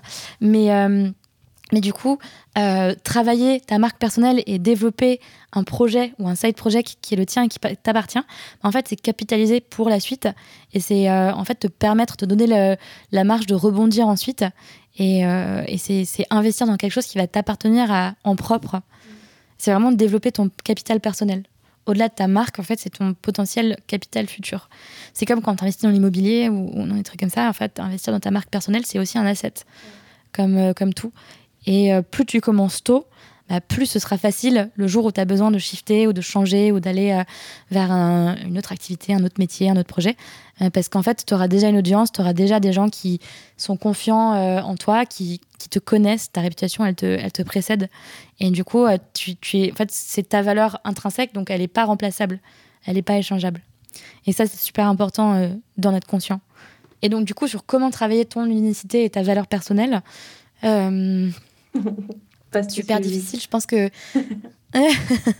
Méga sujet. Euh, je pense qu'il faut. Euh, il faut prendre des, des parties, euh, prendre des parties fortes. Il faut un peu explorer ce qui toi te parle, ce qui te fait vibrer et ce qui t'intéresse. Ce, que, ce dont tu es capable de parler pendant des heures. Tu vois, c'est un peu comme quand tu fais l'exercice de l'ikigai, de quoi est-ce que tu es capable de parler pendant des heures et qui est cohérent vis-à-vis de ton parcours. enfin, cohérent vis-à-vis de ton parcours. Après, c'est pas grave si, euh, si jamais euh, t'es sales et que tu parles de pisciculture, c'est pas grave. Hein. c'est juste bah que du coup, euh, tu seras legit dans l'univers de la pisciculture si tu veux te reconvertir là-dedans. Quoi. mais, mais quoi qu'il arrive, je pense qu'il faut juste pas se mettre beaucoup de, de barrières et il faut, il faut, en fait, faut être curieux et explorer les thématiques qui, qui toi, te, te semblent être pertinentes par rapport à tes intérêts. Mm. Non, carrément, c'est hyper important. Enfin, merci de, d'en reparler. Et toi, pour toi personnellement, est-ce que Paris Tenu, donc là, ça fait presque un an qu'on va fêter euh, de Storyline, ou même un peu plus.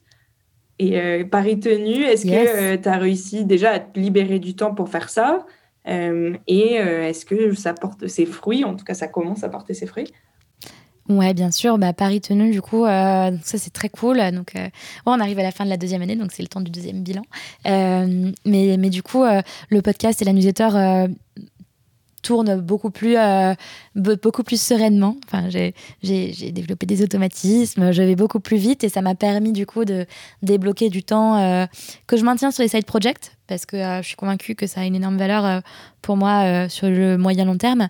mais du coup, en termes de visibilité, clairement, 90% de mes clients aujourd'hui viennent de The Storyline. 80% mm. allez on va dire et donc du coup ça décorrèle un peu bah, mon apport d'affaires de mon réseau euh, direct. Donc, c'est vraiment cool. Euh, donc, ça marche super bien sur euh, bah, le transfert bah, du podcast à, de l'apport d'affaires B2B. Parce que je ne veux pas monétiser le podcast directement. Enfin. Un truc qui me tient énormément à cœur, et ça, c'est deuxième pari tenu, c'est que j'ai un peu trouvé un moteur au-delà de l'aspect, tu vois, je disais en 2019, j'ai fait que bosser, l'objectif c'était le CA. Bah là, en 2020, j'ai même pas fait la moitié de ce CA, mais c'est pas grave parce que euh, je sais que d'une part, je suis en train de capitaliser sur un truc qui est beaucoup plus large et qui est beaucoup plus long-termiste. Et d'autre part, bah, au-delà euh, de simplement euh, la performance financière, je trouve vraiment un début de... C'est un énorme mot, mais de, sens dans ce que je fais. Parce qu'aujourd'hui, grâce au podcast, grâce à la newsletter, euh, bah, il y a des gens qui m'écrivent et des entrepreneurs, beaucoup d'entrepreneurs, de marketeurs qui me disent Ah, ça, ça m'a grave euh, aidé pour ma campagne de crowdfunding. Ouais, ça, ça m'a interpellé. Et en fait, euh, bah, je crée du lien avec des, des gens qui, au début, sont des inconnus et qui, au final, bah, sur lesquels le contenu que je fais et les insights que je, je relais de mes invités vers l'audience, elles ont un, un, vrai impact et une vraie utilité. Et ça, c'est vraiment trop cool de pouvoir sentir ton utilité et de pouvoir bah, donner en fait au lieu de juste prendre et juste facturer. ça me tient énormément à cœur. Et du coup, c'est aussi un vecteur de développement personnel pour moi maintenant, The Storyline. Trop bien, bah, j'invite tout le monde à aller découvrir ton site et du coup tous tes différents contenus.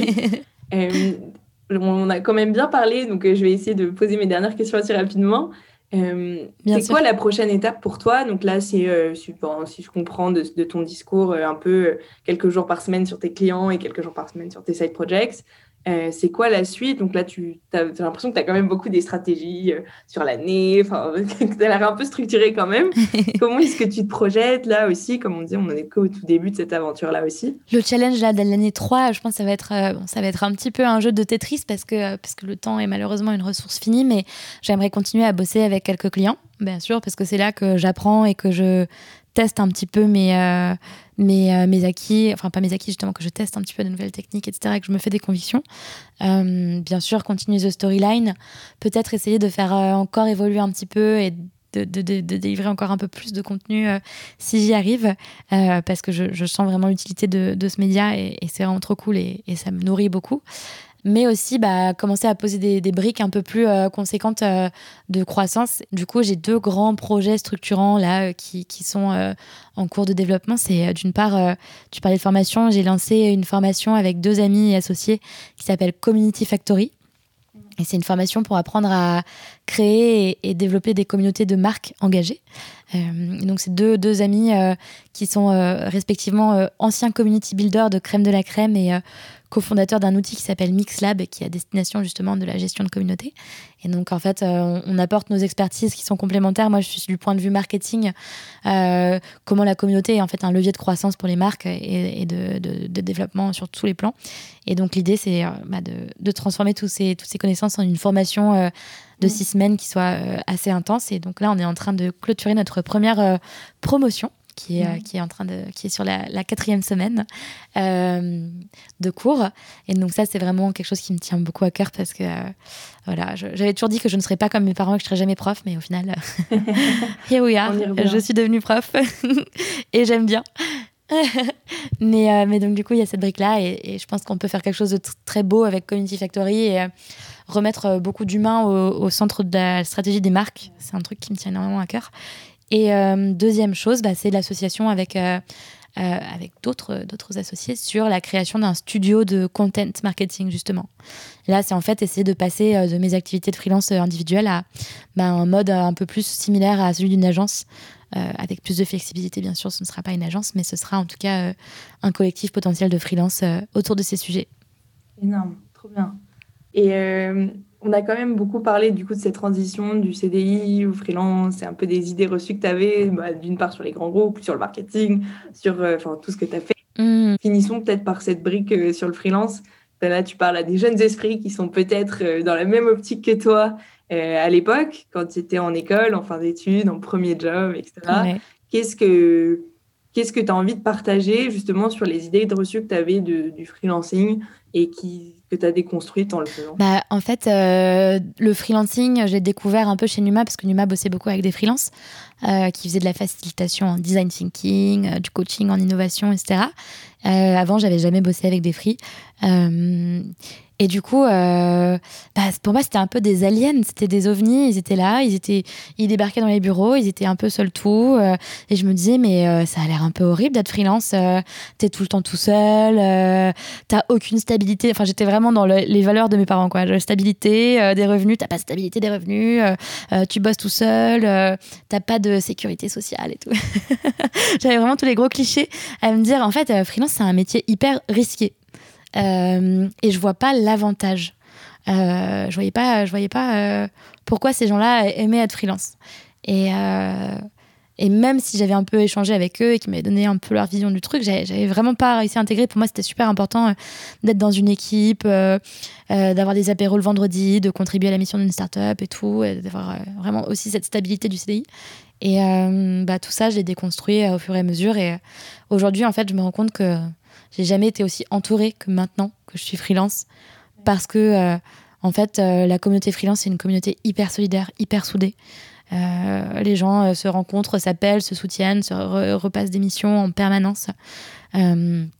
Et c'est des gens qui vont, euh, qui sont dans une réflexion qui va au-delà de juste les activités professionnelles. Je pense qu'on questionne aussi beaucoup euh, le sens qu'on met dans notre travail, dans nos activités, euh, qu'on essaye d'être attentif à l'équilibre entre notre job et nos aspirations personnelles. Enfin, c'est vraiment une communauté qui m'a qui m'a beaucoup aidé à évoluer personnellement. Donc, donc cette communauté, elle est dingue. et, et au-delà de ça oui, c'est vrai, c'est fluctuant, euh, le fait de trouver des clients, etc. Mais je pense que tu peux mettre en place des stratégies euh, de pricing ou d'offres, par exemple, qui font du recurring revenue, des choses comme ça. Enfin, tu peux mettre en place des, des, briques ou rejoindre des collectifs. Il y a énormément de collectifs qui se sont constitués justement en réponse à ce pain point des freelances. Euh, donc, au final, le risque, il est certes là, mais il est pas plus élevé que le risque de faire un burn-out dans une boîte où tu as un manager qui est juste horrible avec toi et où tu es malheureux et tu moisis euh, dans un job qui t'apporte pas grand-chose, quoi. Enfin, je, pense que c'est kiff-kiff, quoi, les, en tout cas. Et, euh, et au pire, t'es freelance, bon, t'as pas de clients euh, pendant un mois ou deux. normalement, tu as réussi à mettre des sous de côté sur un mois ou un autre, etc. Et, c'est vrai qu'il faut quand même assez, essayer d'intégrer cette fluctuation des revenus, cette fluctuation de l'activité. mais encore une fois, si tu arrives à développer un positionnement fort, normalement, euh, enfin, je, suis sûrement euh, dans du côté privilégié parce que je me suis lancée tard et j'avais un bon réseau. Mais, euh, mais je pense que tu peux t'appuyer sur la communauté si tu es un peu dans la, dans la mouise. Trop bien, trop bien. Bah, pour finir, est-ce que tu as un conseil que tu aimerais te donner à toi, à, la personne que tu étais il y a quelques années ou si ta petite sœur, ton petit frère, enfin quelqu'un de fictif, mais à qui tu parles aujourd'hui sur ce podcast euh, avec le recul, une erreur, euh, ou, enfin, soit une erreur que tu ne referais pas, soit un conseil à donner C'est pas vraiment une erreur, mais euh, ça, je, c'est pas pour le coup, je le dis souvent à mes potes, aux gens que je rencontre, enfin pas non plus tout le temps, mais je pense que j'ai vachement été élevée et, mon éducation a, a, renforcé cette croyance qu'il y avait une voie royale euh, dans les études et dans les accomplissements euh, professionnels. Et d'ailleurs, le mot voyage existe, on en parle. Quand tu es dans les grandes écoles parisiennes, on dit tu es l'élite de la nation, n'importe quoi. En fait, euh, je me suis jamais pris autant de claques aujourd'hui qu'en rencontrant des, des freelances qui ont 5-10 ans de moins que moi et qui sont juste bourrés de créativité, d'idées, qui sont d'une intelligence folle. Et, et, en fait qui ne sont pas passés par cette voie royale entre guillemets et, et je pense que souvent on a des, des idées préconçues sur ce qu'il faut faire. Et c'est vraiment ce que j'ai fait sur les cinq premières années de ma carrière. J'ai vraiment réfléchi en termes de CV et d'accomplissement. Et, je pense que ce qu'il faut, c'est réfléchir à ce qui te ce qui t'enrichit et euh, ce qui peut sur le long terme faire sens dans le développement d'un parcours pro, même si c'est en, en dehors en fait des sentiers battus, en dehors de cette voie royale. Il y en a plus. Et aujourd'hui, dans une boîte, on te recrute pas pour, euh, euh, pour un nom sur un CV, on te recrute pour des accomplissements, pour une motivation, pour une énergie euh, une joie de vivre, j'en sais rien. ça fait un peu, ça fait un peu clown ça, mais euh, on te recrute plus sur, sur ton CV, en tout cas sur des choses traditionnelles. Et si je l'avais su avant, je pense que je serais sortie de cette voie peut-être un peu plus rapidement. Même si je ne regrette absolument rien dans mon parcours, je pense que j'ai mis beaucoup de temps, j'ai mis 10 ans à arriver là où je suis en sortant de, de la prépa. Et je, je pense que j'aurais pu aller beaucoup plus vite, quoi. Trop bien, bah, c'est un super mot de la fin. Euh, bah, déjà, merci euh, pour ton temps. On a bien parlé. Euh, est-ce qu'il y a quelque chose dont on n'a pas parlé justement pour finir que tu aimerais ajouter ou est-ce que tu penses que tu as suffisamment partagé sur, sur tous les sujets? Euh, non, mais j'aime beaucoup partager. on est là pour ça. Euh, bah non, du coup, merci. Si vous êtes arrivé jusqu'à la fin de cet épisode, bravo parce que je parle vite et je parle beaucoup. euh, J'espère que ça vous a que ça vous a plu. Et euh, si vous avez envie bah, de consulter des contenus un peu sur tout ce qui est le content marketing, un peu le personal branding, j'ai créé des trucs là-dessus. Euh, euh, bah, n'hésitez pas à faire un tour sur The Storyline à écouter le podcast ou à vous inscrire à la newsletter et puis euh, à m'ajouter sur LinkedIn si ça vous, si ça vous branche. Euh, j'essaie de répondre à tous les messages euh, qu'on m'envoie. Donc, je suis toujours contente de découvrir des nouveaux profils et des nouvelles ambitions. Trop bien. Bah, merci beaucoup, Noémie. Merci à toi. Vous venez d'écouter Vocation, le podcast qui informe, inspire et célèbre la nouvelle génération qui veut s'épanouir dans sa carrière. Je suis Jasmine Manet et tous les dimanches à 18h, avec Carla Abirad, nous sortons un nouvel épisode.